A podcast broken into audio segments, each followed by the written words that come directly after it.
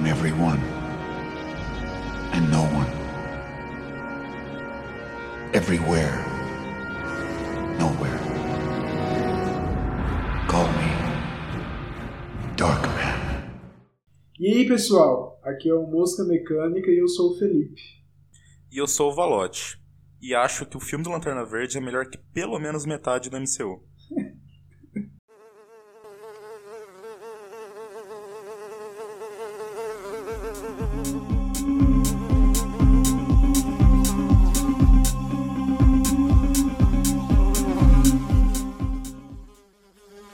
Bem-vinda, bem-vindo ao Mosca Mecânica. Esse aqui é o nosso oitavo episódio.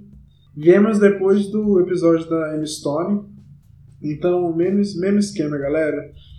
Se quiser mandar um recado pra gente, vai no e-mail, moscamecânicapodcast.gmail.com. Eu tô ficando bom nisso, hein? Vai no Twitter, Mosca Mecânica, arroba, no Instagram, arroba Mosca Mecânica também, tudo junto, sem acento. Sim, já tô parecendo a, aquela mulher do, da Top Term, sabe? Do cara de família que vai todo dia pagar a mesma coisa. Pois é. E a nossa rede social tá tudo aqui na, na descrição, não precisa nem falar. É isso, uhul, vamos lá, até o episódio. é, o nosso episódio de hoje, é, ele se justifica muito no atual mundo do cinema, porque agora a gente só tem super-herói na, na, na tela grande, mas hoje a gente vai falar de outros aqui. Enquanto vai... durar a tela grande, né? Você viu a notícia que saiu hoje da, do filme da Mulher Maravilha 2? Véi, eu vi. Eu acho, eu acho a decisão de lançar no cinema junto com o streaming interessante, mas parece que no momento é burra, porque o cenário parece que isso vai piorar. A tela vai fechar de novo, parece. Cara, é, é interessante pra filme menor, cara. Um filme desse tamanho é o. É tipo, é a red flag. Tipo, o cinema tá. tá acabando. Calma, Matheus, tá acontecendo a pandemia. Calma, Matheus, calma. Como eu tava dizendo, hoje a gente não vai falar de super-heróis como Mulher Maravilha. Deixa isso para um episódio futuro, quando a gente for fazer uma, sei lá, uma briga Marvel vs DC, porque a gente também é assim. A gente vai falar de, de super-heróis diferentes. A gente vai falar de super-heróis. Que briga Marvel e DC? Eu e você concordando que a DC é melhor. Nossa, eu sou tão que, feliz. Que briga. Precisa chamar um convidado pra ter uma briga. Pelo menos nisso, Matheus. Pelo menos isso a gente combina. E o meu parceiro de podcast também prefere a DC. Não sei se eu vou deixar isso no corte final também, porque. eu acho que já perdemos o público suficiente quando eu falei mal de sete filmes de Harry Potter, né? Exatamente. Mas hoje, os super-heróis que a gente vai falar hoje, os super-heróis que a gente vai comentar hoje, três filmes especificamente, são completamente fora dessa curva das grandes empresas, corporações dos super-heróis, né?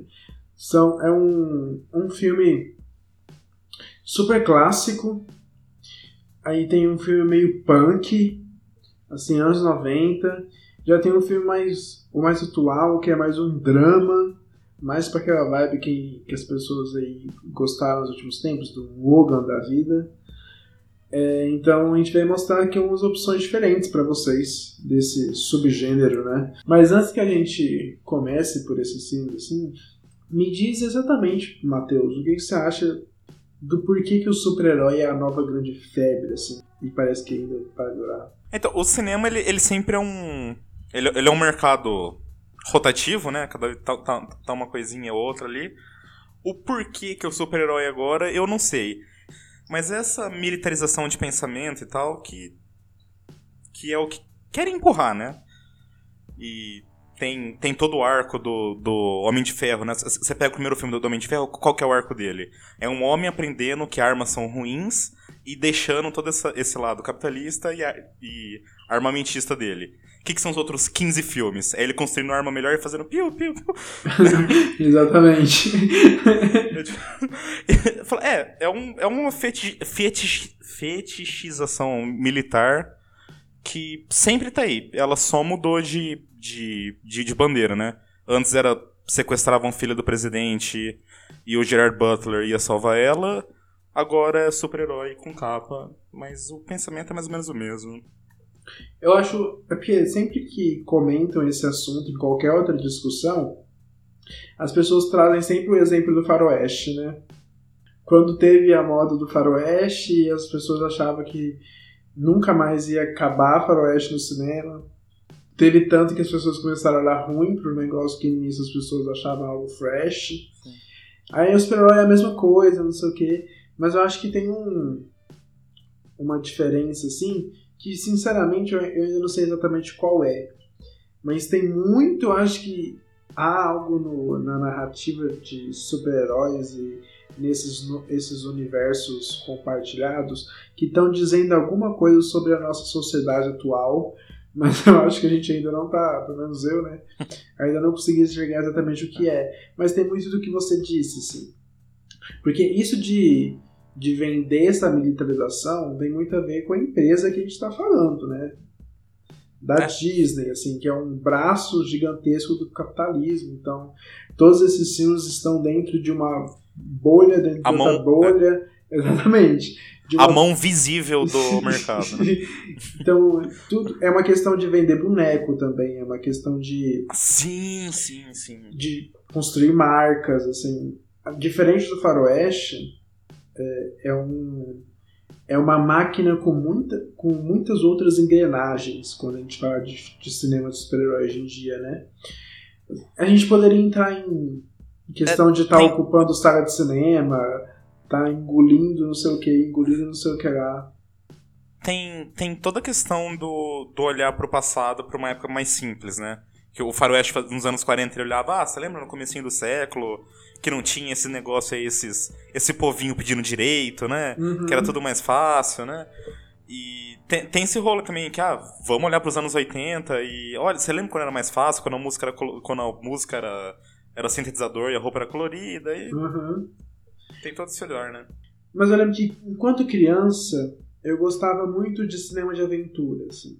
Quando minha mãe ia, pra locadora, tipo, alugava um filme dela, assim, sei lá, um filme de, de drama de romance, eu alugava um filme de tio pro, pro meu pai e pro meu irmão, eu era o que pegava, sei lá, um filme de aventura. Então, qualquer filme de aventura novo já era super satisfatório pra mim. Então, super-heróis me chamavam a atenção exatamente por esse fator aventura Sim. no começo. Mas é o que eu sinto falta. Tipo assim, de tudo que os super-heróis estão engolindo, o que eu sinto falta são ah, dessas aventuras originais. De histórias originais. A gente ir pro cinema e conhecer o novo mundo que foi feito diretamente pro cinema. Entendeu? adoro isso. uma mitologia para o cinema que teve um trabalho de pré-produção, produção e pós-produção vindo do zero, sabe? Sem expectativas de público, porque às vezes parece que o universo da Marvel, o universo da DC é como se fosse uma obra aberta. Uma obra aberta é uma, como uma novela, em que a opinião do público e as reações do público vai depender vai, vai influenciar todo o processo, tanto o da produção desse, desse material, quanto a finalização dele, de como ele termina, para onde esses personagens vão. Então, assim, enquanto eu assisto Marvel e DC, eu sei que o que eu estou assistindo é infinitamente controlado pela resposta do público. Porque vem de personagens muito amados, vem de algo muito estabelecido. Aí é legal ir no cinema com uma história sem amarras, assim, pra gente, sabe, sem barra, sem barreira, sem expectativa. Isso é uma coisa que não vem de hoje no, nos super-heróis. Tipo, pró- o maior caso desse, acho que é nos anos 90, que teve os Batmans do Tim Burton, né? Teve, teve o primeiro. teve o Batman Re- eh, Returns, que deu a louca no, no, no Tim Burton. Ele fez um filme de BDSM ali. Tipo, a mulher gato com aquela roupa de couro apertada, tipo, sendo erótica. O pinguim mo- mordendo o nariz do, do prefeito. E o McDonald's falou, velho, como que eu vou botar essa. A Michelle Pfeiffer numa roupa de couro e botar no McLanche Feliz, sabe? Exatamente, é verdade. É, e, e foi por isso que, o- que apareceram os Batmans do, do Joe Schumacher. Né, que tipo, mudou, tipo, disso pra um Batman colorido com o Jim Carrey fazendo charada e tal. E foi disso, foi um grupo. Foi o McDonald's, o grupo de, de, de teste, né? Pequeno comentário, não são tão ruins os Batmans do, do, do, do Joe Schumacher. Nem Batman É. Robin, tá? É, É, aproveitar, ruim. aproveitar esse espaço aqui do podcast sobre super-herói e já mandar essa, né? Não é tão ruim mesmo. Sabe o que é? Hum, Eles são filmes gays e os anos 90 não lidavam bem com isso. exatamente, falou tudo, cima embaixo. Pra roubar seu comentário aqui, provavelmente você falaria isso em algum momento. Eu não tava programado de falar hoje, mas é um, um comentário que eu super assino embaixo mesmo. O que acontece com, com esses filmes que eu comentei de histórias originais e uma coisa refrescante na leitura é algo que eu não tô tendo nos super-heróis hoje. Assim, custo ter nesse, nesse gênero. Mas o que eu acho interessante fazer esse episódio aqui sobre esses filmes de super-heróis desconhecidos é que desses três, dois são de quadrinhos que, mesmo ainda sendo de quadrinhos, são de quadrinhos muito independentes, então não são personagens do nosso imaginário popular, assim, em que a gente pode ser uma cobrança em cima deles, então eu acho muito interessante as liberdades que esses filmes trouxeram pra mim, e outra que é de uma história original, então assim, se tivesse 30 filmes super-herói, mas assim, histórias originais, eu ia preferir mil vezes e talvez não estaria tão cansado quanto eu tô dos, dos filmes de super-herói que a gente tem hoje, né? Porque quando a gente pega também esses personagens desses heróis que a gente tá vendo na, na tela hoje, não, não se explora muito os gêneros, não é verdade? Esses filmes que a gente vai comentar hoje também, esses filmes de super-heróis mais desconhecidos, eu acho que eles permitem para outros caminhos. Tem um filme ou outro que cabe escapando dessa. dessa plasticidade dos filmes, né? Sei lá, que eu acho interessante. O o Homem-Formiga, eu acho que ele consegue. é- eu, eu acho que eu já falei aqui que eu sou apaixonado por filme de, de, de assalto, né? É, é Heist Movie. Uhum. Eu acho que ele executa bem. O Aquaman, ele cria bem a doideira também do. é- é- Essa aventura que você diz, né? Eu acho. Demais, demais. Então, assim, é- ainda existe, né? Um aqui, um ali que. Eu e o Matheus, a gente gosta de filmes de super-herói, assim. Sim, sim. A gente tá aqui brincando, metendo pau na Marvel, porque a gente gosta de zoar a Disney mesmo. Apesar de a gente realmente não gostar muito dos filmes da Marvel. Mas a gente assiste, assim, com certeza. É, não, é eu, eu, eu, vou, eu vou engolindo eles. Eu, eu, eu, os dois últimos Vingadores eu gosto até mais do que eu deveria. Aham. Uma- eu, assim, é, eu, eu tenho uma birra enorme com a Disney, mas assim. A, a gente é chato, mas a gente tá falando de um, de um assunto que a gente gosta bastante. Uhum. Não é. Então por isso que a gente vai trazer essas indicações aí pra você, então. pra vocês. Então vamos lá. The odds of survival are a thousand to one. And that's just the way she likes it. My, my. Talented, isn't she? Hi, She'll be fun to break. I like pain.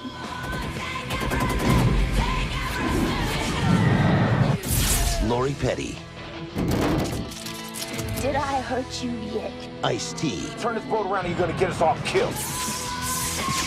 and Malcolm McDowell. Just how many of my men did you kill? United Artists Pictures presents Just say, I won. I won. Tank Girl. What's it like knowing you're about to die? You don't! O primeiro filme que a gente vai comentar aqui hoje é um filme de 95 que aqui no Brasil chama Tank Girl, Detonando o Futuro. que é dirigido pela Rachel Talalay. Tala- Talalay? É assim que se fala? Acho que é, acho que é Talalay, eu acho que Talalay. seria, mas. Rachel É, Talalay Talalay é um filme baseado num, numa, num selo independente da Vertigo. Foi adaptado para o cinema em 95. E me fala aí, Matheus, o que que você achou de Tank Girl? Porque a gente pesquisou, né? Para fazer o episódio, conhecemos Tank Girl e assistimos. Eu, eu gostei porque ele grita anos 90, ele fala, olha, eu fui feito nos anos 90. A trilha sonora alternativa toca Portishead, todos os negócios assim. E. Coisa que não existe mais, aquele efeito prático do começo ao fim. E é uma delícia. E é, um, e é um efeito prático que, enquanto você tá vendo o efeito prático, de repente entra um CGI num, no meio assim misturado, meio. E no caso de Tank Girl, eu acho que nenhum me incomodou tanto, porque o filme é tão maluco que eu tava aceitando qualquer coisa. É o, que- é o poder da Rachel Talalay. Tipo, o maior, o maior trunfo dela como diretora é que ela sabe usar o ridículo. É- é- ela nunca parece que ela tá tirando sarro do material, sabe? Aham. Tipo, você vê que existe um amor dela pelo, pelo material de origem, pelo gênero que ela tá fazendo. E aquele, negócio- é aquele camp, né? Tipo, proposital, mas que encaixa. Quando você comenta do trabalho dela, assim, quando eu fui fazer o, a, a pesquisa sobre ele, eu fui, fui ver sobre, sobre esse- esse- esses quadrinhos que, que deu origem ao filme e tal. É um filme que o argumento dele andou um pouquinho sobre os, é, pelos estúdios, assim, procurando um sinal verde para acontecer. A Rachel já tinha feito alguns filmes, então ela, ela ficou de olho nele, conseguiu o projeto para ela e estava muito animada para fazer o filme. E por ser um filme pequeno, ele ganhou, ele ganhou um, um dinheiro razoável, assim. Era um filme que precisava de muito mais grana, tipo a Rachel queria muito mais grana, por exemplo, mas conseguiu um valor pequeno, então era basicamente o filme pequeno. Aí meio que eles foram fazendo na surdina todas as loucuras que o filme pedia, sabe? Foi fazendo, foi gravando tudo que o filme pedia. Só que aí o estúdio ficou sabendo e entrou os produtores na jogada. Então o filme que a gente viu, ele é completamente picotado. Sério? Não, não se sabe se ele é picotado só por causa da escolha criativa da Rachel, dele parecer meio desconexo assim, ou porque ele perdeu muito material, porque parece que ele perdeu muito material. Tem muitos plots, falas, cenas inteiras que foram cortadas porque achavam que Parece que não entenderam o filme, por exemplo. Reclamavam de por que, que essa mulher tá atacando o inimigo com um tanque e ela tá fazendo churrasco ao mesmo tempo?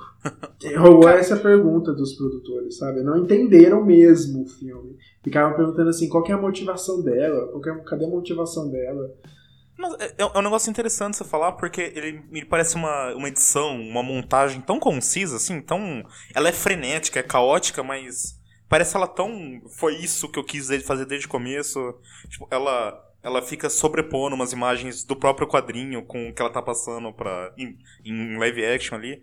Eu, eu acho tão interessante essas coisas, tipo, me parece um pensado desde o começo. Exatamente, porque isso dos quadrinhos só aconteceu porque ela não tinha dinheiro para gravar algumas coisas. Então, por exemplo, toda aquela sequência do filme animada, em que ela e a, Ja- e a, e a garota do jato, a Naomi Watts, estão atravessando o deserto, elas passam por várias aventuras, todo esse, aquele pedaço animado, tava todo no, teve- tava todo no roteiro para ser gravado, só que não tinha grana. Então eles pegaram um pouco da grana e fizeram a cena de animação e espalharam isso pelo filme, assim, para fazer sentido, sabe? Então o que eu queria comentar é que, mesmo que a, mulher sofreu todo tipo de corte de estúdio possível, assim, parecido com o filme de herói que a gente vê por aí, assim, que entra um produtor no meio e corta o filme na metade, assim. Já aconteceu naquela época. E todo o contexto do filme, sabe? Por, ter- por ser dirigido por uma mulher, por causa da personagem. Tipo, como essa personagem, por fato dela ser mulher também, É, Ela, ela é uma personagem bem sexualmente aberta, ela é, né? Eu, eu, cara, eu, eu consigo ver, eu, eu consigo entender tranquilamente por que, que esse filme deu uma falhada de, de, de bilheteria. Uhum. Tranquilamente. também. Eu, inclusive, se eu fosse um dono de estúdio, eu não financiaria esse filme por nada nos anos no- 90. Apesar de eu achar ele bem gostoso. Tinha toda uma cena no filme que mostrava o quarto dela, e o quarto dela era cheio de dildo. Era um monte de dildo e cortaram toda a cena, entendeu? Ah, isso corta e ela transando com o canguru, não. Mas tinha a cena dela transando literalmente com o canguru. Ah, tinha. Tinha. Entendeu? Que mulher doida. Tinha muita coisa. Quando aparece, tipo, os dois ali abraçados, ela com aqueles, aqueles sutiãs em forma de foguete, né? Que até o pôster do, do filme. Aham. Eu fiquei, peraí, eles estão implicando. É, é isso mesmo? ok, então. ok, ok. Nossa, mas peraí, a gente começou a conversar aqui e nem falou sobre a sinopse, né? nem sobre o que o filme é. A gente tá falando de filmes desconhecidos e começou o negócio sem apresentar o filme. É, é- Desculpa, É, é que o, filme, se, o filme se sustenta tanto no estilo, ele é por estilo, estética, né? Que a sinopse meio fica em segundo plano mesmo, né? É, porque vai ser até meio estranho eu explicar aqui agora pro- pra galera o que, que é, mas basicamente é assim. É um futuro, é um futuro distópico, onde já fudeu tudo. Todo aquele rolê de acabou a água, acabou tudo, agora tem pouca galera no planeta. E tem essa empresa que controla a água, né? É Meio que. Você não pode. Lighting Power, acho que. É, tipo, é, Você não pode é, é, é, eles controlam. Você não pode ter fonte de água em casa, por exemplo, sem eles saberem. Então a Tank Girl, que é a personagem principal do filme, e nessa adaptação é, é interpretada pela Lori Petty, é uma mulher meio maluca, assim.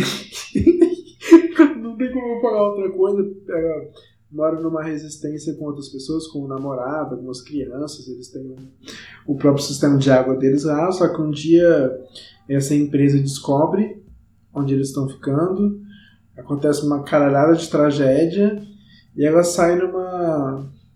Tipo assim, eu não sei nem consigo falar se ela realmente tem o objetivo de vingança. Ela só sai assim. ela vai. Conhecendo novos É. personagens no caminho, conhecendo novos lugares, novas experiências. É muito episódico também, parece que o filme tem vários blocozinhos.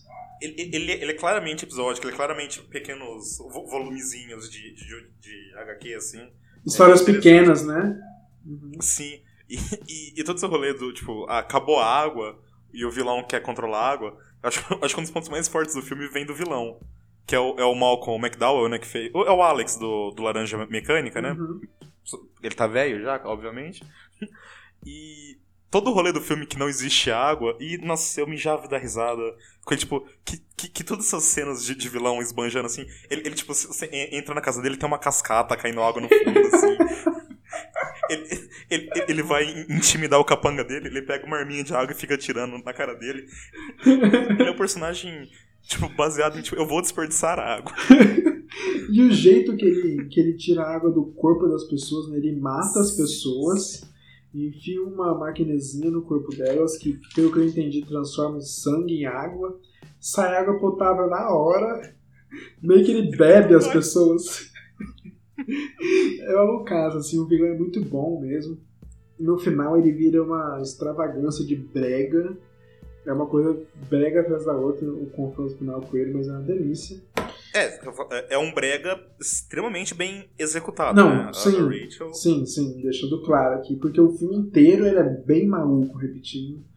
Mas é o filme punk da nossa lista aqui. Ele não é nem um pouco super-heroína clássica, porque ela não tem exatamente o instinto de salvar pessoas. Ela, ela tem mais um. Ah, falando bem sinceramente, é só vocês imaginarem uma Arlequina em outro contexto. Aquele tipo de personagem que ela não tem nenhuma amarra emocional é, tradicional.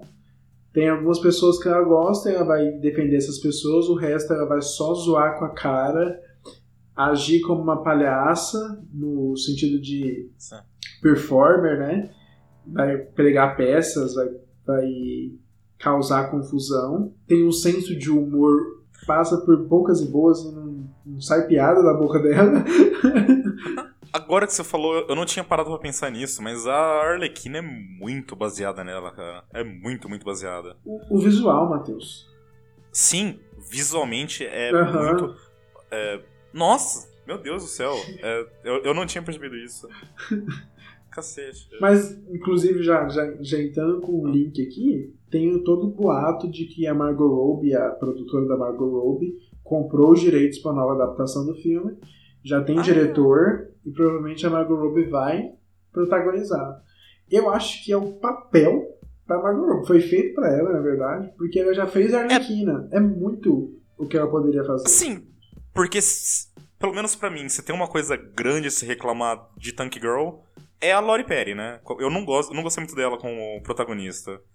Eu, eu, eu acho que ela perde é, todo esse controle de tom que a Rachel tem como diretora, ela não conseguiu passar pra, pra, pra Lori. Todo mundo do elenco tá no tom certinho de, de brega, de, de, de camp. Ela não. Eu acho que ela, ela não sabe onde pisar no, no freio, ela dá umas exageradas, assim. que eu acho que ela distou um pouquinho. Eu, eu, eu acho que eu entendo muito o que você diz, mas eu acho que tá num, num vácuo que deve que, ter, que aconteceu ali entre o roteiro, a direção e o direcionamento para Pat. Assim. Tem um vácuo ali no meio que algo não deu certo. Porque eu, eu, eu assistindo o filme, eu tinha plena consciência de que ela era a atriz certa, ela tinha todos os as demandas que a personagem da Tank Girl precisava, todo, todo o humor físico eu acreditei nele, todo o tom de voz eu acreditei, o, a questão de postura com todos os diferentes looks que ela usa no filme. Mas eu não sei se não é o texto que não cola com ela ou se ela está muito deslocada do resto pelo direcionamento da direção. Então eu não sei exatamente se a culpa é exatamente dela, mas eu, eu com certeza consigo enxergar que isso recai sobre ela no filme, como você disse assim. Mas algo ali deu errado, não sei exatamente o que é. A... É, é, porque existem, tipo, o, existem dos dois lados, né? Tipo, tem o vilão que é super espalhafatoso, mas tem, tem a Jet Girl, lá, que é a, a Naomi Watts, Uhum. que ela é super tímida, recatada, tipo, bem fofinha, assim, né? E tudo é, é bem vendido ali, né? A, a, a Naomi Watts tá muito novinha, tá muito começo de carreira ali. É muito legal, é muito fofa, né?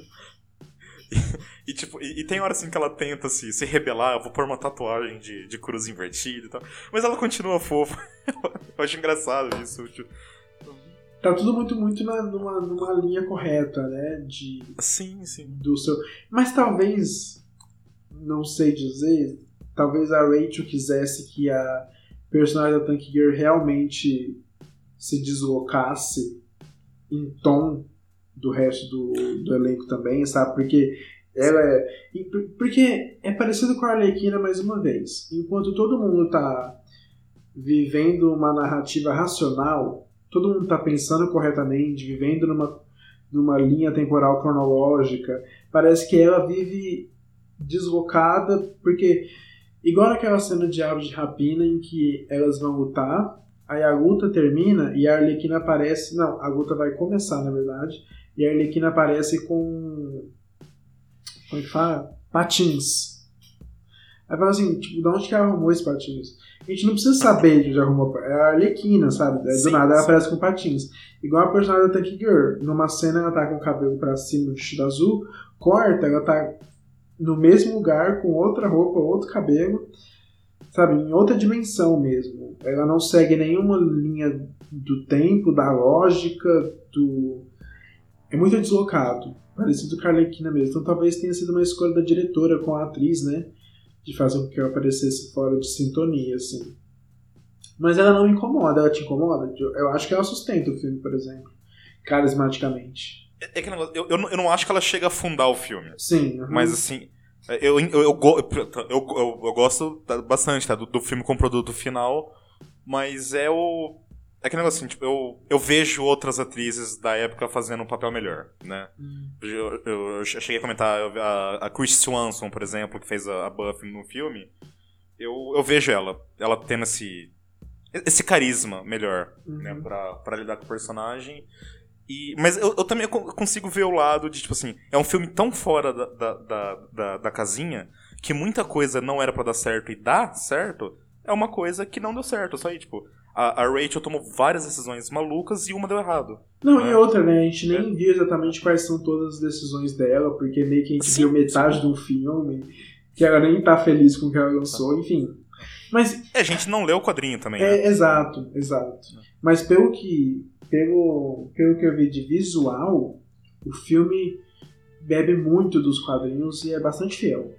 Tanto no, no visual de cenários quanto pros personagens, assim. Que nem, velho, se a Margot Robbie realmente protagonizar um- uma nova adaptação dessa história, vai ser incrível, assim. Eu só, eu, eu, eu só queria que ela encontrasse um tom diferente da Arlequina, porque realmente é bem parecido. É parecido e você consegue ver um estúdio grande soltando um filme maluco igual esse hoje? Nossa, sim. Com certeza. Depois da Arlequina, Matheus. Não que Mas, tipo, a Rapina tenha sido um grande sucesso, mas eu acho Eu tô falando sim. assim, o, o, o Aves de Rapina, por exemplo, ele é legal, mas ele não chega nem na metade da maluquice que é isso. Tipo, ele tem esses momentos. Ele tem um vilão extremamente fodão, mas ele não, não chega, assim, na bizarrice que esse aqui, nem perto, eu acho.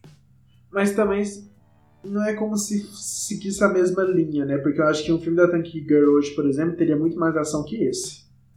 Sim. E seria muito mais focado na ação. É, usando São aquele. CGI.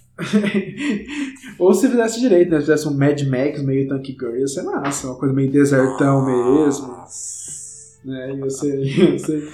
George Miller, ó, tá, tá aí, ó, tá, tá na sua mão. Junto, você tá gravando o prequel da, da Furiosa aí, terminou, já, já começa uma adaptação da. Ou já faz aí, né? Ou se não faz filme da Furiosa meio Tank Girl também, sei lá. Só, só- raspa o cabelo da Anya Taylor-Joy. Bota ela no tanque já era. ela usa a sexualidade dela, ela usa a feminilidade dela sem medo. E coisas que ela, tipo assim, eu não conseguiria ver um filme de 5, 6 anos atrás fazendo isso. É, existe esse medo que, que não, não tava presente na, na, na década aqui e criou uma mulher de verdade. Novamente, dentro de um contexto maluco, uma história maluca. Uhum. Mas é, é, é, uma, é razoavelmente complexo, né? Por ser um filminho de uma hora e meia maluco no meio do deserto. Ela é uma heroína, mas ela comete erros e faz as merdas dela porque ela é só complexa, entendeu?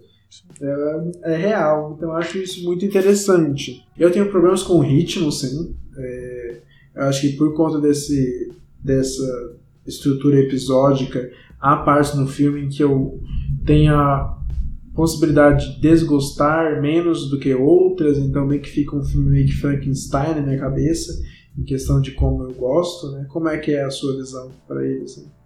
Sua visão final sobre ele? A, a- a minha visão final é que ele, ele esconde um filme convencional por detrás de todas as bizarrices dele. Assim, ele é uma história bem comum de de rebelião, é, de rebelião contra a tirania, desobediência civil. É um negócio bem quase batido, só que numa estética barra roupagem tão fora da, da, da casinha que ele fica um degrau acima desse comum, Uhum. né? Então, se vocês quiserem algo parecido com Esquadrão Suicida ou com o próprio Ave de Rapina, por causa da Arlequina, é os exemplos que vêm na minha cabeça aqui dos do filmes de herói. Mas, se vocês Mad gostam. Max, o- o- os, os Mad Max do, do, do Mel Gibson são razo- razoavelmente parecidos também. Então é isso. Assistam Tank Girl. The world's gonna die. I can feel it coming. And I think about Ruth.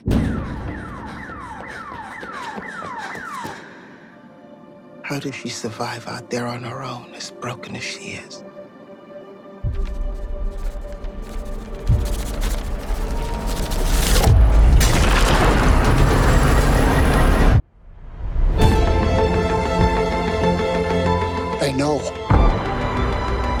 There's not much time.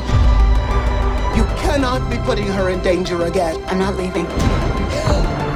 This woman can affect the energy of the earth. Ruth, we can help you. There are tests we can run.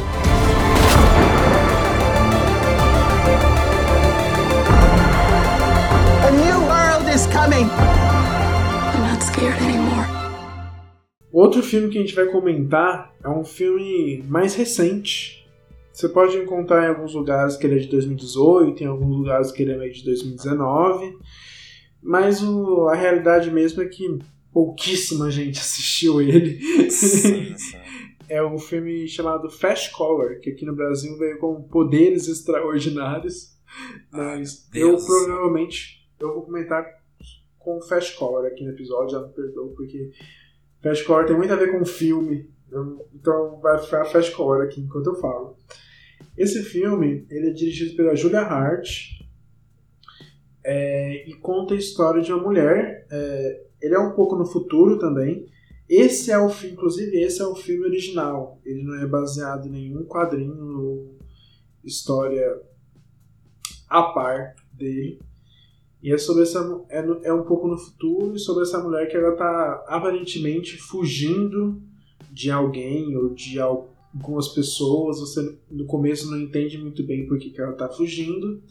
Até que ela chega no destino dela e você compreende que essa mulher ela tem poderes e que esses poderes veio da mãe dela, que os poderes da mãe dela veio da mãe dela também, e que inclusive essa mulher tem uma filha pequena, que os poderes também foi para ela. Então é um filme sobre essas três mulheres, avó, mãe e filha, é, relacionando-se entre si, cuidando desse problema né, que persegue a menina, que eu não vou contar aqui, e descobrindo seus poderes ou as a extensão deles, né? E, e, o problema que o mundo enfrenta é o mesmo de Tank Girl, né? Parou de chover. É. E aqui já é uma abordagem completamente diferente, né? Eu acho que eu, inclusive, cheguei a falar no início do episódio.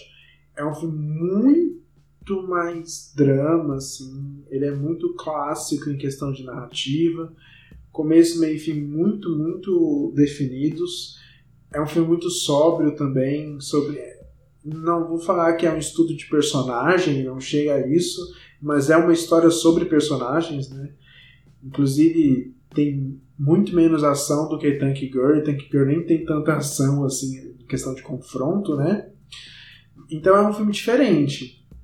Quando a gente fala de super-herói, talvez seja a primeira coisa que me chamou a atenção, né? Quando a gente estava discutindo sobre o que trazer para o episódio, assim. Acho que ele traz a, uma, um bom equilíbrio para o gênero ao discutir aqui, porque tem todo aquele rolê clássico de heróis de dele primeiro não aceitar o seu entre aspas, destino, o seu dever, como essa pessoa que tem um poder ou, ou, um privilégio. Então é a mesma coisa que essa personagem aqui, que inclusive ela é interpretada pela atriz. O nome dela é muito difícil. É Gugu Mabahal, que deve conhecer ela por muitas coisas, mas eu acho que recentemente ela fez o Paradox Cloverfield, né, que é uma merda. Mas eu sempre gostei dela é muito boa e a personagem dela trata desse, desse complexo assim ela, ela meio que tá, em, tá brigada com os poderes dela então ela não sabe muito bem do que ela é capaz. Então por ela estar tá meio que desligada dos poderes ela sofre de umas convulsões. E essas convulsões são muito poderosas. Então tem toda essa relação que ela tem com o próprio poder e também com a história dela com a mãe com a filha. Eu acho que ele é bem ritmado ele é bem ele é bem simples, direto ao ponto, mas eu tenho dois problemas bem grandes com ele. Eu tenho, hum. assim, que. Novamente, eu gosto. um, um, problema, é um pouquinho mais simples, é que eu não vejo uma evolução na, na, personagem dela.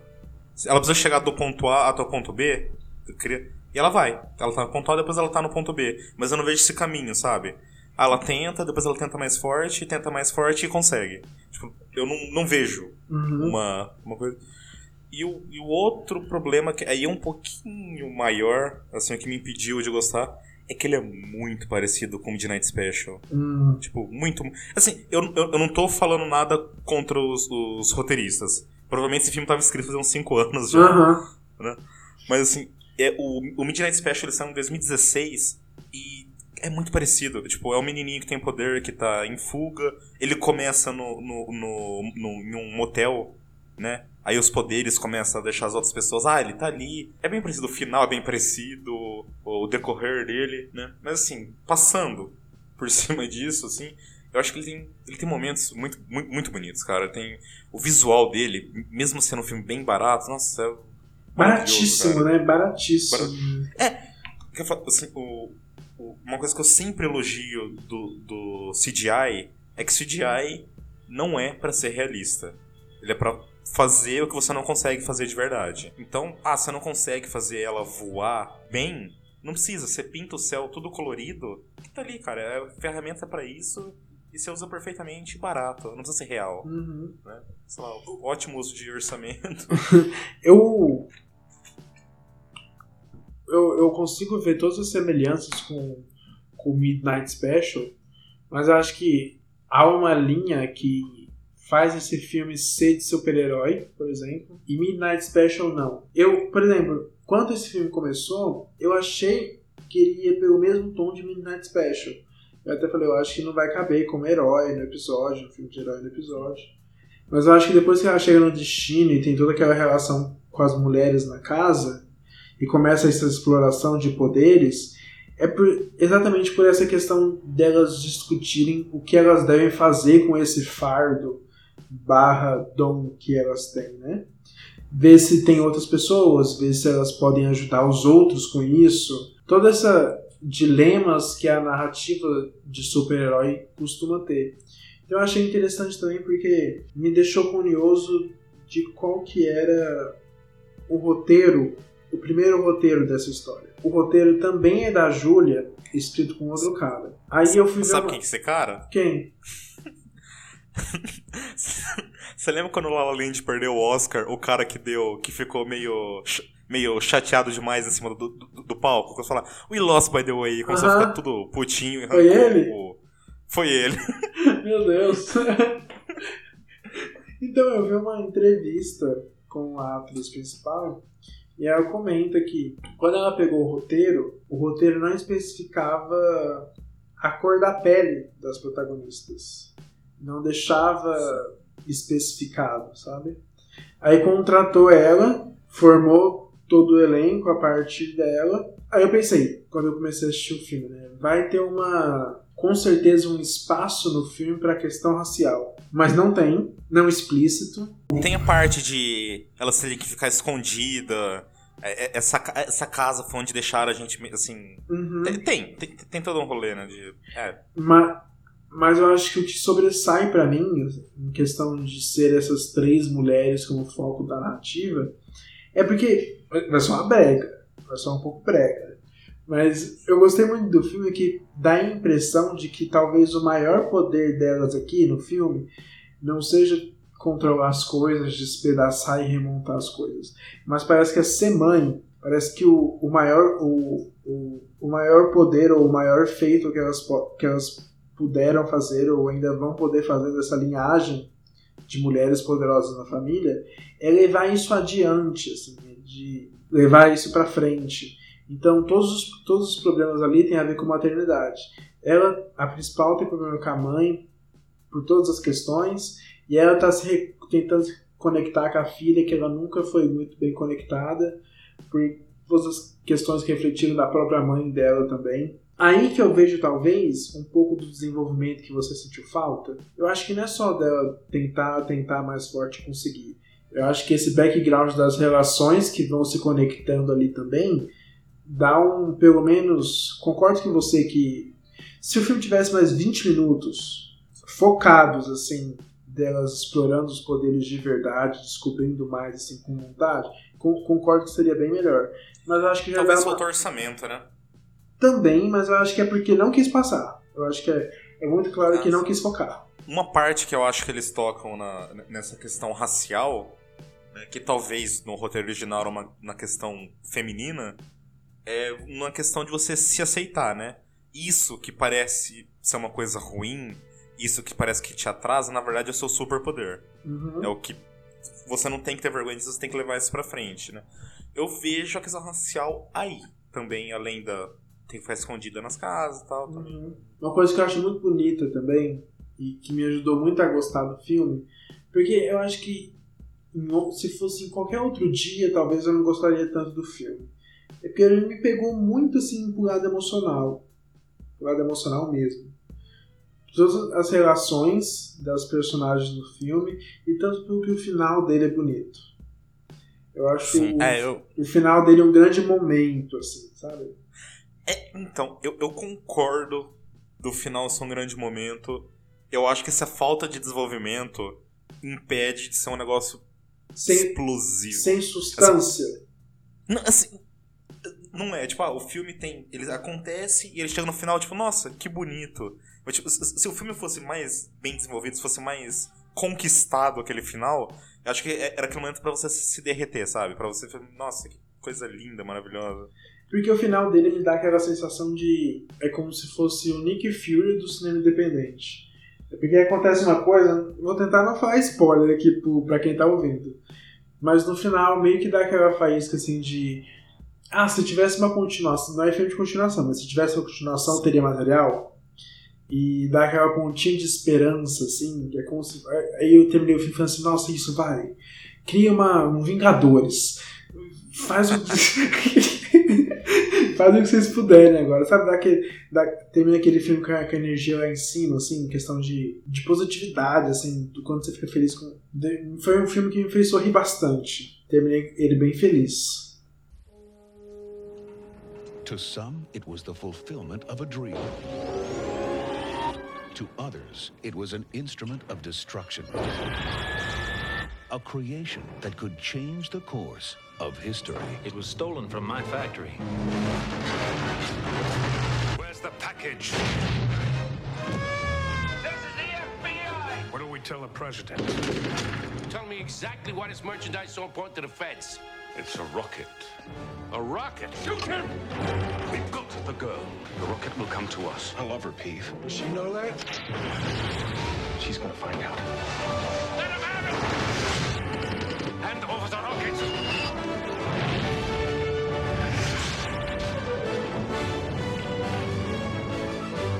Rocketeer. Go get him, kid.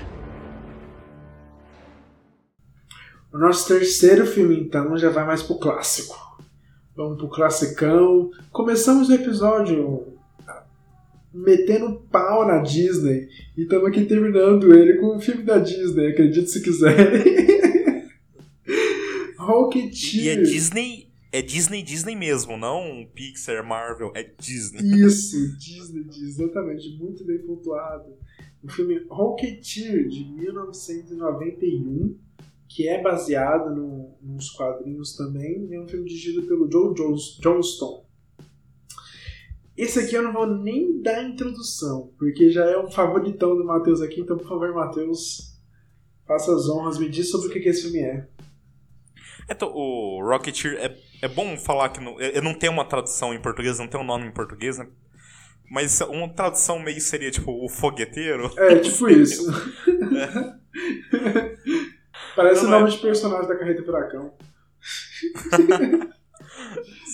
O- basicamente, o roubam um protótipo do Howard Hughes, né? Que é o aviador. Que você lembra o, o DiCaprio? É o Uhum. mesmo personagem. Eu não acho o aviador, mas tô ligado. Rou- roubam um protótipo dele, que é uma jetpack, né? Um, um jatinho pra você usar de, de mochila. E largam no, no hangar de um aviador aí. Um aviador aqui. Meio amador, né? E, e ele acaba achando e fala: Não, por que, que eu não uso isso pra combater o crime? Não, primeiro ele deixa de ganhar dinheiro com isso, né? Ele, ele sim. eu falo, por que, que eu não visto isso e me maquio de palhaço e ganho? Basicamente assim mesmo. Isso, É, o, o filme, assim, que o Felipe falou que ele é um filme clássico, ele é de 91, né? Ele se passa no finalzinho dos anos 30, né? Mas ele é de, de 91, ele só captura, né? Essa essência dos... As histórias, aquelas histórias pulp, né? Re- Aventura, né? É um, é um, filme, é um filme mais de aventura que de herói, apesar de ser uma história de origem bem... Bem, bem honesta, É bem muito- amarradinha, né? Nossa, exatamente o que eu escrevi na minha parte do roteiro é um filme muito honesto. É um, é um filme, eu coloquei honesto, porque eu sou aquela pessoa do roteiro que só coloca palavras, né? O Matheus sabe, eu coloquei honesto. Porque é um, é um filme, é um filme muito, muito ciente, assim, do que ele tá propondo. E muito ciente de até onde ele pode ir, sabe? Então por isso que ele é tão certinho pra mim. Ele é. O Matheus gosta muito mais dele do que eu, mas eu não tenho nada a reclamar, sabe? Porque é tudo muito certinho. É muito bom mesmo. Ele, ele não atinge níveis Paddington de amarração de roteiro, mas ele é muito amarrado, né? Tudo que acontece no final foi disposto no, no comecinho do Sim. filme ali. Cara, tudo, tipo, o, o filme que a mulher, que a namoradinha dele vai participar, a hora que o avião bate num pôster, é um pôster desse filme. Aham. Né, tipo, um negócio assim, eu sempre gostei bastante de- desse filme, né? Eu tinha visto ele duas vezes já. Eu fui rever, eu, eu falei pro meu pai pra, pra ele ver comigo, e eu cheguei à seguinte conclusão, vendo ele. Ele é meu filme de herói preferido. Tá aí, galera, isso Eu- que eu disse. Eu, tipo, eu, assim, eu sempre gostei muito, mas falei, putz. É, é aquele negócio de você botar as coisas em perspectiva, né? Tipo, você vê. Ah, tá, todos os filmes estão. de herói estão assim, estão. estão sendo feitos do mesmo jeito e te dá aquele. É nem, não sei se é nostalgia a palavra, mas aquele tipo. Como as coisas eram feitas antes, né? Que o próprio filme trabalha nisso, nas histórias dos anos 30 e tal. Come, a gente comentou do quão ele é clássico, né? E também é porque ele segue muitos moldes da história clássica de um super-herói. E porque é um pensamento que eu tive, já sabendo, mas é um pensamento que eu tive que é o seguinte: porque o diretor dele, para quem não sabe, é o mesmo cara que fez o primeiro Capitão América da, da Marvel, o primeiro Vingador. Aí eu penso o seguinte: o raciocínio que eu tive. É um filme que podia muito bem estar dentro do universo Marvel, mas ele seria um filme que se destacaria por fazer o, o, o correto muito bem. Aí eu pensei, tá, esse filme já existe. É o Capitão América Primeiro Vingador. Aí eu falei, ah, mas foi um ciclo assim que, que se fechou. tipo assim, esse filme seria perfeito no MCU, mas ele meio que já tá no MCU com o Capitão América, porque é um filme estruturalmente parecido até. Sim, Pelo sim. clima, né? Por trazer toda aquele, a época também. São filmes muito primos para mim, assim. É, inclusive, qual que é o único romance do MCU que funciona? Com certeza, assina embaixo É o. Capitão, é o Capitão América com a Peggy Carter, cara. É, tipo, ele sabe dirigir esse negócio. É, é- um sentimento que eu não gosto. Ai, como as coisas eram mais simples, como as coisas eram. né? Mas pô, ele faz muito bem isso, cara. Ele faz muito bem. Uhum. Tipo, o- é, tipo, você vai ver. O que, que tem demais no roteiro da Peggy Carter, Capitão América? Nada. É só, é só bem dirigido. E, e é, a mesma, é a mesma coisa aqui, cara. Nossa. Eu, eu vou falar do final do filme, mas não é um spoiler. É Aham. uma frase, né? Uhum. Que- Que fala. ah, o Howard per- pergunta pra ele assim: ah, como que. é, co- como foi a sensação de voar? Né, tipo. é, com esse fogo nas suas costas. Ele fala: ah, é o mais perto do céu que eu vou chegar. Aí, tipo, ele olha pra namorada dele e fala: ah, na verdade, não. É. Não dá pra chegar mais perto, sabe? É tipo, é umas coisas brega. Então, nossa, Mas isso talvez eu tenha tão que, bem amarradinho. eu tenho que reclamar, porque eu não gosto nem um pouco do romance deles. Não! Não, eu, go Nossa, eu gosto, eu gosto dos momentos que eles proporcionam. Por exemplo, aquela parte em que ele vai resgatar ela no jantar e fala assim: Eu sou o Rocketeer. E ela fala, tipo, quem? Quem? Eu, gosto muito da, da, da relação, dos momentos que eles trazem, mas o, o não gostar do relacionamento é porque eu não gosto da personagem dela. E eu não gostar da personagem dela é exatamente por causa da época. As minhas coisas, sabe? Porque o filme começa apresentando ela pela perna, ela subindo a meia na perna, assim, a gente vê a coxa dela, e depois a gente escuta a voz dela, depois a gente vê a cara dela.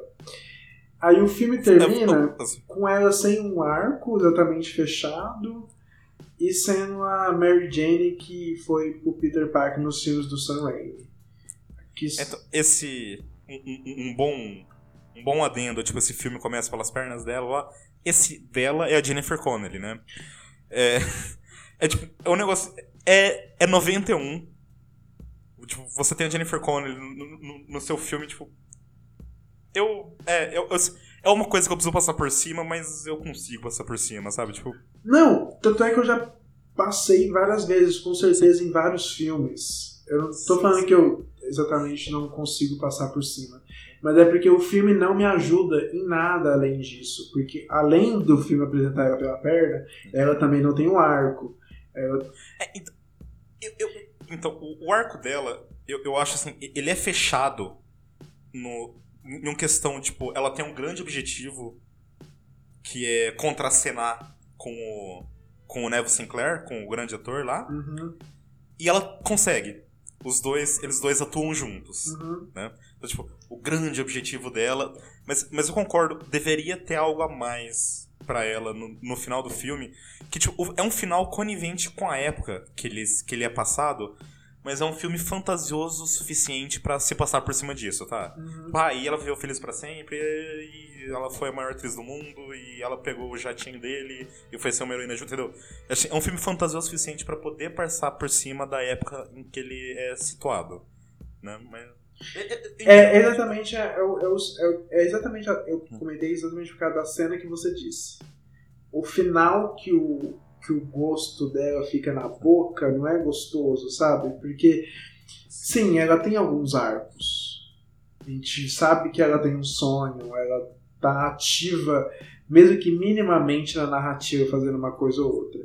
Mas aí o filme termina com ela sendo literalmente o troféu do cara. Ele fala assim, porra, hein? Fiz isso, isso, isso, mas olha na verdade o que eu tenho. E aponta pra ela e ela tá com um raio de sol assim brilhando sobre o cabelo e mostrando que na verdade já é o prêmio. No- novamente, assim, eu, eu acho que é melhor trabalhado que os outros filmes da época nisso. É que eles já começam juntos, o filme. Hum. Ele- ele- ela não é aquela mulher que ele sempre perseguiu e porque ele salvou o mundo agora ele conseguiu ela, entendeu? Uhum. Eu acho que já, já traz uma diferença, mas Na verdade, Novamente, eu não vejo muito, não é- eu não vejo muito que traz diferença, porque meio que no meio do filme ela já pensa em largar ele por N motivos, tanto pelo motivo dele não tá conseguindo grana, tanto pelo motivo do cara ter chamado ela pra jantar, ela meio que já tá desligada dele. Enfim, aquelas narrativas é muito clássico isso também. O que eu quero comentar é é que se você já deu uma olhada nos, nos quadrinhos, porque eu vi que ele é mais ele é mais adulto. A personagem dela, inclusive, é baseada na Be Betty. Nossa, agora eu esqueci. Betty Boop? Isso. eu consigo ver muito isso. Mas todo, Pelo próprio filme, to- assim, todos como- os traços dela na HQ é totalmente sexualizado. Todas aquelas poses com peitão. Então a HQ parece ser mais adulta. Aí eu fiquei com um sentimentozinho assim de que talvez o filme poderia ser melhor se ele não tivesse nas mãos da Disney. Porque ele. Eu não sei. Eu, Não. O, o tom do filme eu acho sensacional. Não. Eu acho que ele acerta completamente o tom. Eu consigo, Tom, mas tem hora que o filme ele vai pra alguns lados violentos, mas a gente nunca vê a violência. Um monte de gente morre no filme, um monte de gente morre. Tem gente que leva tiro, gente que leva, é, é, coloca a cara pra assar no, no forno. O cara canto. Mas assim, se fosse. Morre explodido, queimado, é tipo, é bem. Exato, então eu acho que se fosse um filme assim, em outro lugar que a gente visse um pouquinho mais de violência, que ela ser uma personagem sexo, sexy, fosse um pouco mais Sexy. escrachado, fosse um pouco mais escrachado, assim, assumidamente uma personagem sexy, talvez eu ia gostar até mais.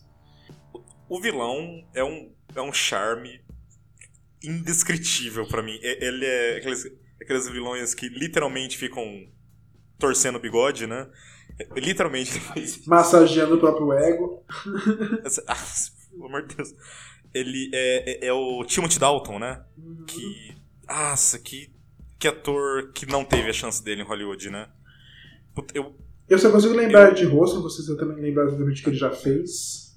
então, ele, o, o que, o que afundou a carreira dele foi o, 00, o 007. Ah, sim, lembrei, lembrei. ele, foi, ele foi entre o Roger Moore e o Pierce Brosnan. E ele é excelente no, como 007. Só que os filmes deles, por serem mais violentos e tal, afundaram. Tipo, não, esse cara é uma merda. E eu acho que ele tem um carisma, assim, nível Harrison Ford pra mim, sabe? E ele nunca teve essa carreira. Mas aqui, ele tá, ele tá demonstrando que ele, ele faz um, um ator britânico, né, que tá vindo pros Estados Unidos. É isso? É isso.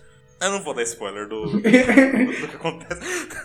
Mas ele tá trabalhando aí pra um, outras pessoas.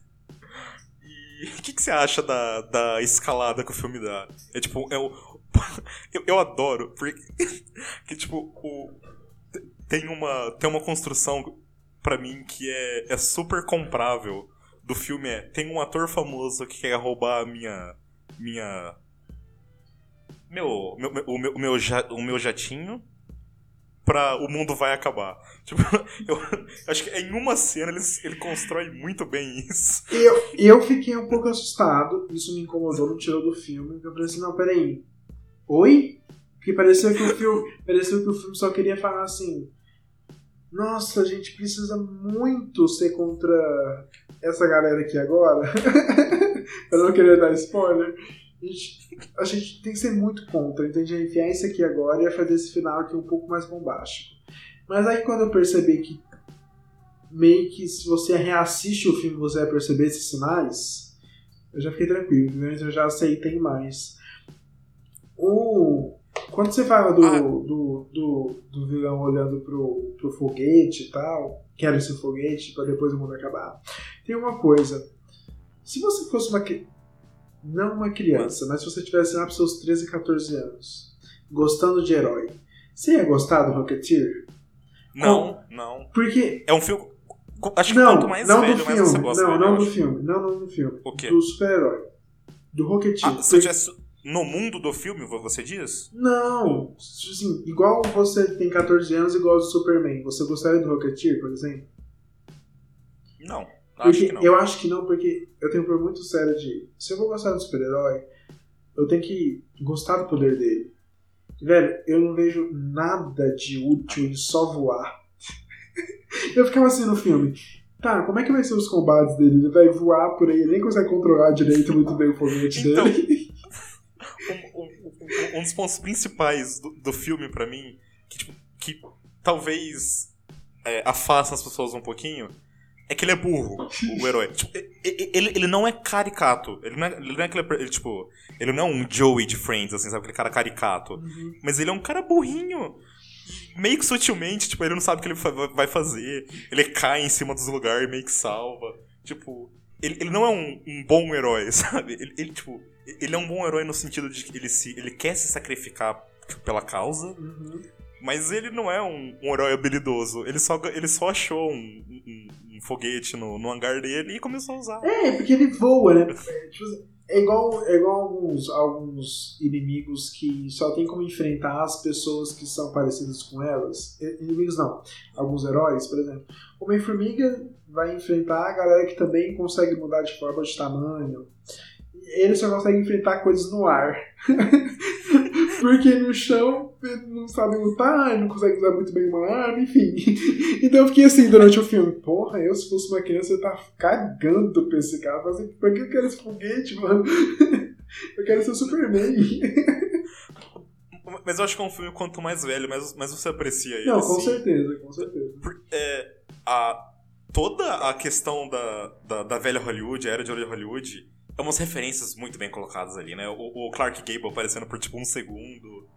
O, é, é muito, é muito bem. Tipo, to- to- todo uh, o, comentário sobre os cenários, né? Os, os filmes da época. Tá- te- Tem algumas referências visuais ao Hitchcock, né? O, o aviãozinho correndo atrás deles, eles pulando no chão. Eu, eu acho que. Assim, é, é um filme. Ele é charmoso, ele, ele é calmo. As cenas de ações dele são super calmas, né? Super. Eu assisti de manhã. Eu, eu adoro assistir filme de manhã, assim, quando você acorda e tem um pinguim de energia em você ainda, você vai ver o filme. E ele não cansa, é um filme que vai te deixar com um sorrisão. E é aquele filme feeling good mesmo. assim, Você vai se sentir relaxado, feliz, nada vai te, te, te estragar muito o humor. É, tipo, você não pode esperar, tipo, um homem de aço da vida, tipo, 40 minutos do Superman e o Zod descendo a porrada. É. Que não, que não. Tipo, a maior cena de ação é os caras trocando soco no ar, sabe? Mas eu gosto muito do finalzinho. Assim, aquele combo de ação, porque ele não, Ah, é, ele não é mal feito, ele não é mal, mal cuidado. É muito bem feito, sim. Tem uma atenção especial ali. Ele é muito bem dirigido. Uhum. E o humor dele é muito bom também, né? Tanto o texto, tem umas piadas escritas ali, tipo essa do. Eu sou o Rocketeer, tipo, quem? Quanto o, o, o visual, né? Tipo, o. Aquela hora que o. o- tem, tem, tem, tipo, tem um personagem policial e um personagem mafioso. Aí chega, tipo, um momento do, do inimigo maior, tá os dois lutando um do lado do outro, assim, um olha pro outro, o mafioso dá uma risadinha. Assim. ele tem um humor visual muito gostoso também. né? O... Parte desse. hum- Assim, é um pouco de humor visual também, porque todo o cenário do filme é art, art deco, né? Aham. Art deco, art deco. Né? Então, assim, galera que curte arquitetura, acho que vai dar umas risadinhas aí, que é um paraíso art, art deco. É tipo, tudo, tudo. A, o uniforme dele, qualquer É um prédio que exista no mesmo. filme. O clímax do filme lá, ó. ah, as coisas voando e tal. Mas eu sei que você gosta demais do filme, mas tem uma coisa que você não gosta, se é possível? Tem, tem assim, mesmo, ah, meu filme preferido do gênero ainda vem coisas que eu não gosto, né? Tipo, tem a parte da época que a gente comentou, né? O tratamento um pouquinho da mulher. Eu acho que tem uma outra parte que a época pega mais. Que é o relacionamento dele com o personagem do Alan Arkin. Gente, eu vou pontuar aqui que que o o Matheus tá indo pra um caminho, mas eu vou deixar claro aqui que o cara que ele tá falando é um senhor de idade, viu? É um molecão e um senhor de idade que moram junto. Agora pode continuar, Matheus. Então, eles não têm nenhum parentesco. Eles moram junto faz muito tempo. E tem uma cena que. Uma cena muito proposital no meio do, do filme que fala. Por que você não tem um encontro? Faz tanto tempo que você não sai com nenhuma mulher. Aí o cara fala, tipo, ah, porque eu saí com a mulher X tantos anos atrás e nenhuma mulher vai servir para mim daqui para frente. É, tipo, são, são muitas pistas, assim, tipo, que só não é um casal gay porque foi feito nos anos 90 isso. E porque é um bonequinho velho, Matheus, pelo amor de Deus. É, é um, é um sugar daddy. viajando aqui, meu Deus do céu. E, e, às vezes o filme meio exagera um pouquinho no sentimento de ah, América, uhul, o que é América? Enche o saco também com isso. É que eu, o que eu falo que esse filme faz tudo certo é que mesmo nesse quesito de ser muito patriota, ele tem a cena, né? A cena patriota, tipo a bandeira voando no. Nossa, quando eu vi isso, eu falei assim: Isso é tão lindo, mas eu não posso gostar disso. Ah! é que, tipo assim, cara, eu quero ver uma coisa patriota? Não. Uhum. Patriota. Mas se eu for ver, é essa cena. Igual todas as cenas do Capitão América. É, cara, tipo, nossa, ele. É, o Joe Johnston, o Joe Johnston é um puta diretor, merecia roteirinhos melhor na, na, na mão dele aí. Bom, então foi isso. Nós agora vamos entrar nas recomendações e a gente passou por um extenso período de pesquisa com esse episódio, porque a gente teve tempo, né? a gente atrasou aí o, episódio 7, o episódio passado. Eu vi, eu vi tanto filme ruim, Felipe. Eu vi tanto filme ruim, meu Deus do céu. Eu nunca vi tanto filme ruim em sequência assim na minha vida. E ainda atrás, né, de quais filmes a gente ia falar e tal. E decidimos nesse, mas ficou muitos filmes para trás. Então a gente vai recomendar alguns aqui para vocês, como sempre, como todo final de episódio. Matheus, por favor, comece. Eu sei que você quer desabafar um pouquinho. ah, não. É, do, dois, dois pontos de vistas que eu queria falar um pouquinho antes. É um daquele filme que é mais comentado que visto, né? Que assim, assim, ah, todo mundo conhece Superman 2, por exemplo. Uhum. Mas você viu Superman 2, Felipe? Não. Então, assim, todo mundo sabe que existiu. tem uh, a máscara do Zorro também, com bandeiras, assim. Então, tem, tem, filmes que a gente, que a gente não, não considerou é, desconhecido o suficiente pro episódio, mas assim, gente, dá, dá, uma, dá uma chance para eles, né? Uhum. E tem o outro lado da, da moeda, que assim, a galera sempre fala, ah, esse filme, esse filme é subestimado, esse filme é subestimado. Né? Tem muito filme que está sempre em lista de subestimado aí, que a gente conhece e tal, mas assim, não é. Eu não, eu, não acho bom o suficiente pro, pro episódio, sabe? Aquele é Chronicle, né, que eu não, sei, não sei o nome aqui, o do, do Josh Trank. Acho que é Poderes Sem Limites. é esse é. mesmo, Poderes Sem Limites. é. Chronicle. É, Dredd, todo mundo fala Dredd. Não, o Dredd é o melhor filme de sei lá o que. Gente, Dredd é ruim. Desculpa. Eu, eu, eu, eu, falei que eu tenho um problema com Fast Color, que é muito parecido com Midnight Special. Dredd é uma cópia de The Rage. The Rage é uma obra-prima. Assim, Midnight Special é um filminho bom. The Rage é uma obra-prima. Tipo, copia o filme que não é consagrado, sabe? E eu não. Eu, eu gosto do, do slow motion e tal, mas não, cara. Eu não tive nem coragem não. de ver Dredd. Eu, eu tive minha cota de Kaurba em The Boys, já tá ótimo. esse, esse balaio de, de subestimado entra todos os filmes do James Gunn também, os filmes que ele escreveu. Ele tá fazendo os Guardiões da Galáxia todo aqui, mas todos os roteiros dele eu acho muito mal intencionados, sabe? Eu não gosto do estilo dele de escrita. Tem aquele, aquele Super, né, com o Rain Wilson, é, Mystery Man, The Specials. Tudo que ele escreve eu, eu não gosto do, do texto. Eu acho. É um, mal, um tipo de maldoso que eu não gosto, sabe? Uhum. Meio. Hum, não, não é para mim. É só pra desabafar caso alguém pergunte: cadê Dredd? Mas me diz, me diz o seu primeiro recomendado, então. O que você quer que as pessoas assistam. é, minha primeira recomendação, né? É óbvio que eu vou ter que fazer um outro adendo aqui, né? Que. Ai, meu Deus, editor que se mate. Não, esse é um filme que eu recomendo tanto que eu queria que ele fosse um tópico de discussão dentro do episódio, mas o Felipe chegou, ai que e a gente tirou do episódio. Nossa, eu sou atacado demais aqui, né? As coisas têm que mudar, é real. Ah, continua. Darkman, Vingança Sem Rosto, de 1990, dirigido pelo Sam Raimi. Sam Raimi, conhecido por muito filme de terror, pela trilogia do, do, do Homem-Aranha, né? Cara, é um filme, assim, trecheira, né? É metralhador escondido em perna de pau. É, o Liam Neeson e a Frances McDormand, antes da fama, os dois. Nenhum dos dois eram famosos, então tá os dois fazendo umas maluquices, assim. O Liam Neeson bota fogo na, na mão dele, sem, sem usar dublê. É, a personagem da Frances é horrível, é horrível. Ela nunca mais acertou um personagem desse Exatamente. na carreira dela. Né? É um filme divertidíssimo. É tipo. É, o Liam Neeson, só uma sinopsinha rápida, né? Ele, ele é atacado, queimam o rosto dele, e no meio de, dos químicos aí ele perde completamente. Todas as emoções dele são intensificadas. Então é um cara sem rosto indo em busca de, de vingança, né? Uhum. Ele é bem baseado nos. nos monstros da, da Universal, né? Os. É basicamente Frankenstein, Homem Invisível, né? É. É é uma mistura do Batman com Frankenstein e o Homem Invisível. O Homem Invisível bom. O meu, meu segundo filme não é exatamente um filme, é uma minissérie, uma websérie de três episódios de 15 minutos. que tem, se você quiser achar no YouTube aí, é um filminho de 45 minutos. Que chama Dr. Horrible's Sing-Along Blog. né? É dirigido pelo Joss Whedon. Ele tinha lá 200 mil e amigos famosos. e fez o filme. É um musical de super-herói. Ele é engraçado. Ele assim, se você não gosta do texto do Joss Whedon, é Joss Whedon escrito inteirinho aqui, né?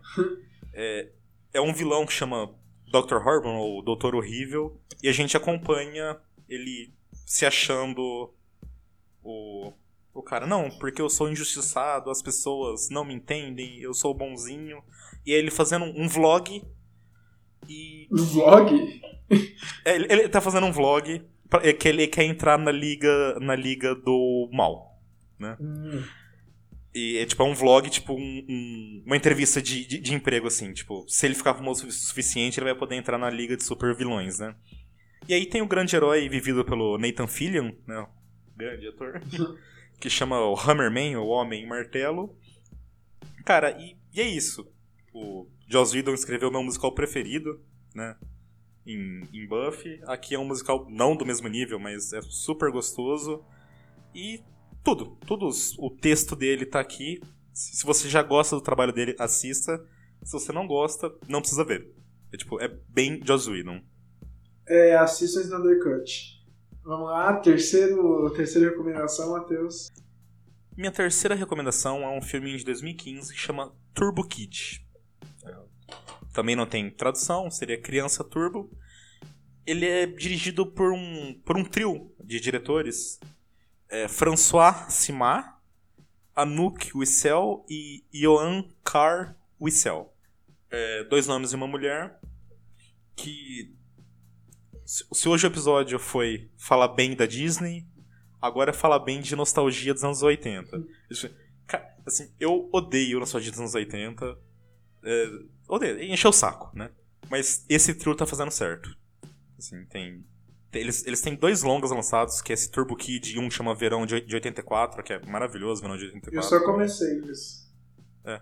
E esse, esse Turbo Kid aqui, assim, ele, ele tem momentos de sérios de não saber onde pisar no, no freio. Mas é um filme muito gostoso, tem um gore muito gostoso. Eu adoro a trilha sonora, que o Felipe vai rebater isso já já. Vou rebater vou ficar cagadinho. Esse filme, não, o Felipe odeia esse filme, tá? Mas é sério, eu- é um filme super gostoso. Se você gosta daqueles. Os, os filmes do Schwarzenegger, Stallone nos anos 80, manda bala. E as suas recomendações, Felipe? Quais são? Bom, o primeiro que eu vou falar é um filme muito, muito, muito, muito especial pra mim. Eu acho que eu aluguei ele umas oito vezes na locadora. Sky High. Eu acho que muitas pessoas devem conhecer Sky High. É um filme de 2005. É da Disney também, se eu não me engano. É, no Brasil é Super Escola de Heróis, se eu não me engano também. E é um filme com elenco, assim. tem a, Elenco juvenil? tem a Mary Elizabeth Winstead, assim, novinha. Eu acho que inclusive foi antes dela fazer Premonição 3. Tem o Kurt Russell como uma versão mais brega do que já é do Superman. É um, é um filme sobre onde um mundo onde existem super-heróis, assim, naturalmente, com super incríveis, e tem as escolas para esses adolescentes especiais. Então vai contar a história desse menino que ele é filho do casal super-herói mais conhecido, assim, mais idolatrado do mundo.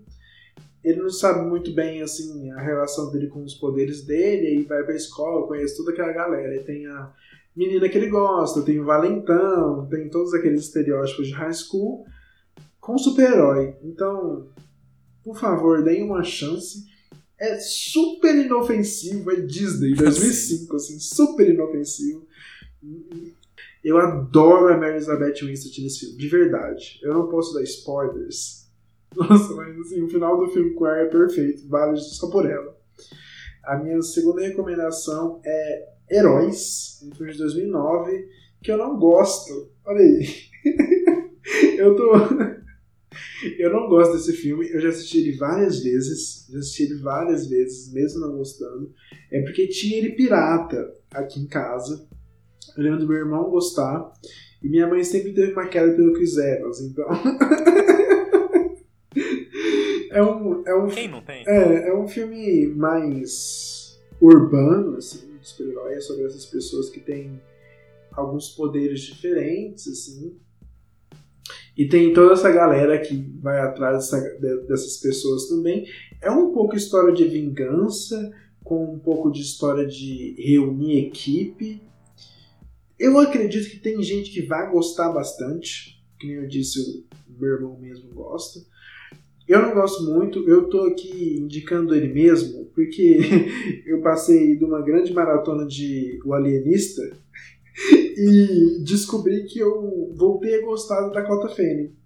Por um bom tempo eu gostava dela, depois eu parei de gostar porque meio que ela entrou em projetos bons. E a segunda temporada de Alienista entrega simplesmente as maiores performances que eu já vi dela. Então, para lembrar de Dakota Fanning, que também está nesse filme, assim, quando ela era menina, assim, moleca, vale a pena demais. Por ela. E o meu terceiro filme é um de ano passado. Assim, com argumento e produção do James Gunn, que foi citado aqui no, no episódio hoje também, mas é dirigido pelo David Yarovesky, que é o Brightburn, Filho das Trevas, eu acho, aqui no Brasil, que é uma ideia interessantíssima.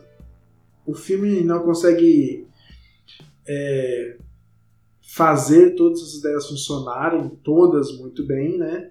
Mas o argumento é muito bom. É essa ideia de que e se o Superman caísse na Terra, mas ele não decidisse usar esses poderes para o bem, e sim para o mal.